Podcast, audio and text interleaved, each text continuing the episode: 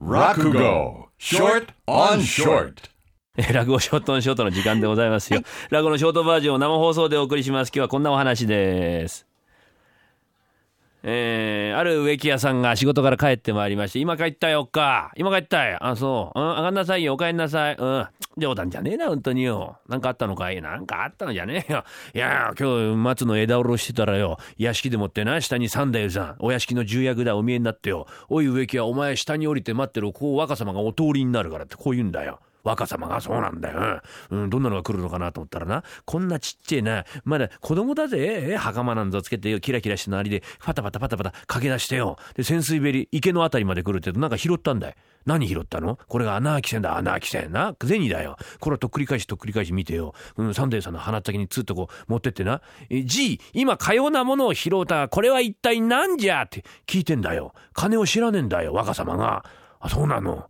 へえ、屋敷ってのは意外と貧乏なんだね。いや、ないんじゃねえんだ、金が。教えてねえんだよ。なんでなんで?って金があるってとな、人が動くとか、物が買えるなんてな、知らねえ方がいいってそういうことだな。教えてねえんだよ。三太夫さんが不浄者でございますから、お捨て願いますよって言うと、聞き分けがねえよ、子供だもんな。でもこれはなんじゃなんじゃなんなんじゃって言うから、うん、三太夫さんもでも頭の出来が違うな。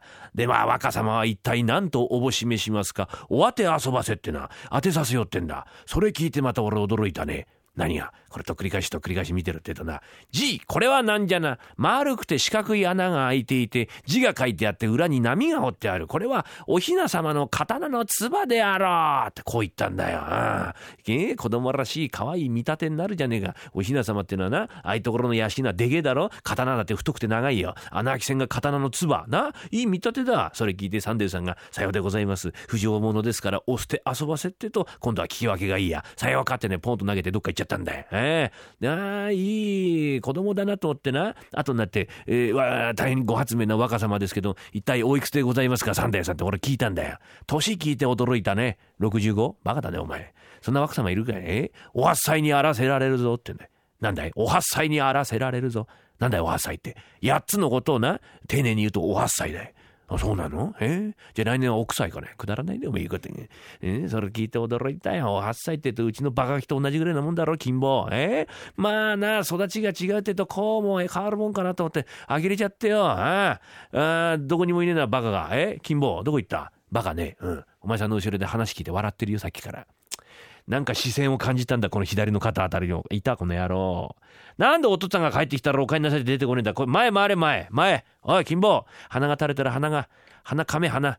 たもとで拭いたってダメなんだよ。しょうがねえな。てめえで鼻もかめねえのか、おい。えー、噛んでやれ、こいつの。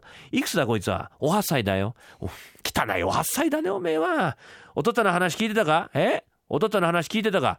ああ、ああ、ああじゃねえんだ、おめえ。屋敷の若様ってのは偉いんだぞ、おめえ。穴開き線知らないの、金を知らないの。それ見るとな、お雛様の刀の唾であろうってこういうこと言うんだ、おめえ。そういうことおめえに言えねえだろ。ねえ、そんなことあたりだって言えら。言えねえよ、おめえには。あんな言えるよ。言えねえ、言える。本当に言えるか？言えるよ。言ってみろ。うん。言ってやってもいいからさ、じゃ試しにその金落とせ。この野郎。悪い野郎だな。向こう行ってろ、この野郎。そうやって金棒の、こっちおいで金棒。ねえ、お父ちゃんのことからかうんじゃないよ。お前のが利口なのはよくわかってんだからさ。さ、お小遣いあげるからね。どっか行ってさ、うん、遊んどいで。ね。はい、帰ってくんだよ。おまんまになるから。行っといで。行ってくれよ。冗談じゃねえな、おめえは。なんで金なんかやるんだよ。えーやるんじゃねえ。金をやるんじゃなくてな、何が欲しいのか聞いてやって、物でもって与えりゃあいつだって大ように育つかもしんねえだろ、おめえ。しょうがないだろ。お屋敷の若様じゃないんだよ。うちのはさ、植木屋のせがれなんだから。え？なことやってしょうがないよ。おめえの育て方が悪いからな。ああいうバカがでやりんだよ、本当に。冗談じゃねえや。風が、いやいやいやいや言ってるところでもって、ごめんなさいよ。熊さんいますか？ごめんなさいよってんで訪れた人がおりましてね。えー、続きはまた来週でございます。Sunday Flickers.